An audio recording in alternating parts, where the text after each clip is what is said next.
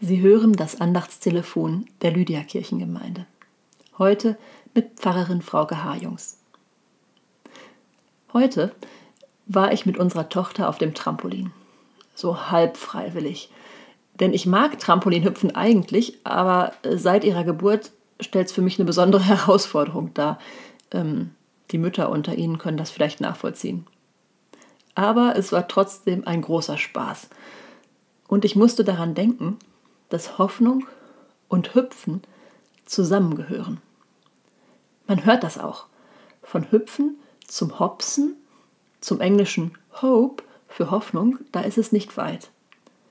Es hat also etwas von hibbelig darauf hinfiebern.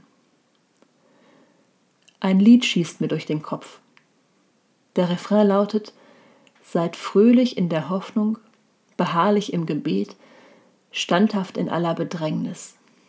Macht einander Mut, ladet gerne Gäste ein. Zeigt es allen, dass Jesus sie liebt. Ladet gerne Gäste ein.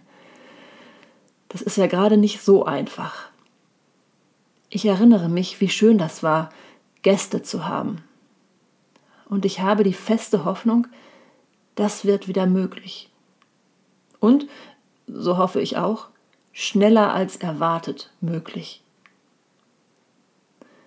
Ein Satz hat mich zum Nachdenken gebracht.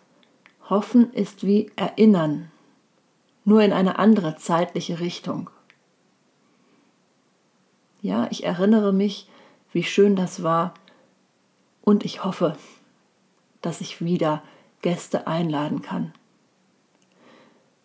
Heute, als ich nicht mehr hüpfen mochte, da ist die Klassenkameradin von gegenüber vorbeigekommen. Sie geht in dieselbe Lerngruppe wie unsere Tochter im Wechselunterricht in der Schule. Und weil es draußen war, haben die beiden dann eben zusammen im Garten gespielt und gehopst. Und ich hopse und hoffe, das wird bald wieder so normal, dass ich gar nicht mehr dazu sagen muss, dass es eben draußen war und dass sie in derselben Lerngruppe sind. Hoffnung kommt von Hüpfen.